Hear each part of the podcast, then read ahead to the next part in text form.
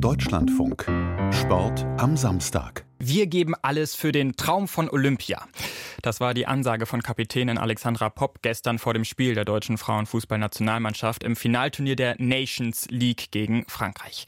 Denn mit einem Sieg gegen die Französinnen wäre man sicher beim Olympiaturnier dabei gewesen. Allerdings hat die deutsche Mannschaft mit 1 zu 2 verloren, vor allem wegen einer schwachen ersten Halbzeit. Die zweite war dann zwar besser, aber die Leistungssteigerung kam zu spät, fand auch Trainer Horst Rubisch. Hätte mir gewünscht, dass wir dann in der zweiten Halbzeit eher den Anschluss machen. Dann hätte es höchstwahrscheinlich vielleicht noch mal gehen können hinten raus. Wir haben, glaube ich, auch viele Möglichkeiten gehabt, sogar Tore zu machen. Ein bisschen unglücklich gelaufen mit dem Lattenschuss von Poppy noch. Aber insgesamt muss ich halt einfach sagen, Gratulation an die Franzosen. Ja, und insgesamt waren die Auftritte der Frauenfußballnationalmannschaft in den vergangenen Monaten entweder sehr gut, wie gegen Dänemark im Dezember, oder sehr durchwachsen, wie kurz danach gegen Wales. Welches Gesicht der Mannschaft haben wir denn gestern gesehen? Das habe ich die Sportjournalistin Annika Becker gefragt, die den Frauenfußball schon lange intensiv beobachtet. Naja, irgendwie so ein, so ein Mischgesicht, weil gegen Wales war das große Problem ja, dass man das Gefühl hatte, dass eigentlich so dieses Aufbäumen und dieses unbedingt das Spiel gewinnen wollen ähm, gefehlt hat. Das fand ich war gestern nicht so. Ähm, also da hat man in der Schlussphase schon noch Druck gemacht. Ähm, aber es war trotzdem ja jetzt keine so unbedingt überzeugende Leistung. Ich glaube, dass es wird ja immer viel davon geredet, dass die Stimmung unter Horst Rubesch besser ist. Ich finde, das merkt man den Spielerinnen auch an. Aber dass diese Nervosität ähm, weg ist oder diese Probleme damit, mit einem gewissen Druck umzugehen, das kann man, finde ich, nicht sagen. Welche Rolle spielt Horst Rubisch denn bei der Nationalmannschaft beziehungsweise bei der Entwicklung der Nationalmannschaft seit der Weltmeisterschaft im vergangenen Sommer, die ja eine große Enttäuschung war? Also er hat von sich selbst ja von Anfang an gesagt, dass es nicht seine Aufgabe ist, jetzt eine große Entwicklung anzustoßen, die große Veränderungen ähm, hervorbringt für die Zukunft oder ein neues System oder Grundgerüst zu entwickeln oder sowas, sondern ihm geht es, glaube ich, rein darum, wie die Spielerin und er selber sagen, ähm, an den Basics zu arbeiten, ähm, alle zusammenzuführen, ein Team zu formen, dafür zu sorgen, dass eben die schlechte Stimmung, die vorher herrschte, weg ist. Und ich würde sagen, dass so das auch gelingt, aber mir fehlt dann die, die Arbeit an den Details, sag ich mal, an den taktischen Details. Und das, ja, ist dann vielleicht auch einfach so eine Sache von einem gewissen Trainertypus, dass das halt nicht die Art ist, wie er sich als Trainer sieht. Insgesamt muss man ja sagen, der deutsche Frauenfußball hat noch nicht so ganz wieder zurück in die Spur gefunden. Jetzt haben Sie gesagt, Horst Rubesch hat auch eher gesagt, er ist jetzt keiner, der da große neue Entwicklungen anstößt. Was muss denn im deutschen Frauenfußball passieren, damit man in solche Spiele wie gegen Frankreich auch wieder als Favoritin geht? Oh, sehr viel. also ich glaube, ein Grund, warum ja gerade so viel über Professionalisierung gesprochen wird, ist natürlich einerseits, ähm, sind solche Spiele, solche Leistungen oder auch, dass jetzt kein deutsches Team mehr in der Champions League mit dabei ist nach der Gruppenphase.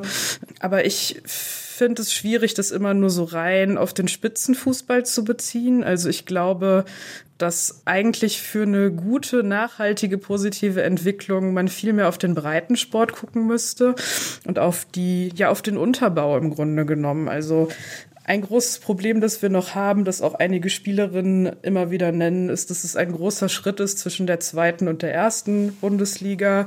Ähm, und dann ist natürlich ein Thema gerade, das auch bei den Vereinen sehr scharf gesehen wird, die ganze Geschichte mit der U17-Bundesliga, die zur kommenden Saison abgeschafft werden soll, wo man sich natürlich auch fragen könnte, na ja, wenn man aber eigentlich einen besseren Unterbau und vielleicht auch eine bessere Ausbildung braucht, ähm, müsste man nicht eigentlich dann schauen, dass diese Liga attraktiver wird, ähm, wenn sie das gerade vielleicht nicht ist. Stattdessen möchte man jetzt eben äh, andere Wettbewerbe finden und auf Nachwuchsleistungszentren setzen.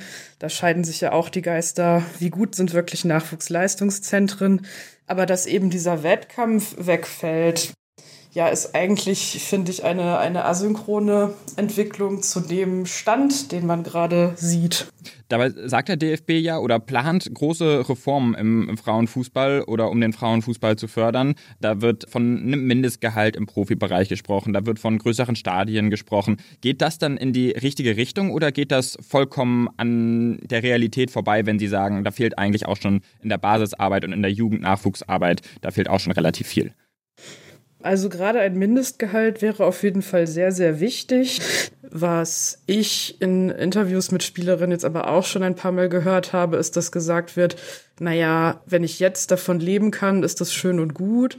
Wenn ich mir für die Zukunft dann aber trotzdem nichts zurücklegen kann, muss ich eigentlich trotzdem die Gelegenheit haben, irgendwie an meiner Zukunftsabsicherung zu arbeiten, weil ich dann nicht mit Mitte 30 erst anfangen kann, mir eine andere berufliche Laufbahn aufzubauen durch eine Ausbildung oder zum Beispiel ein Studium.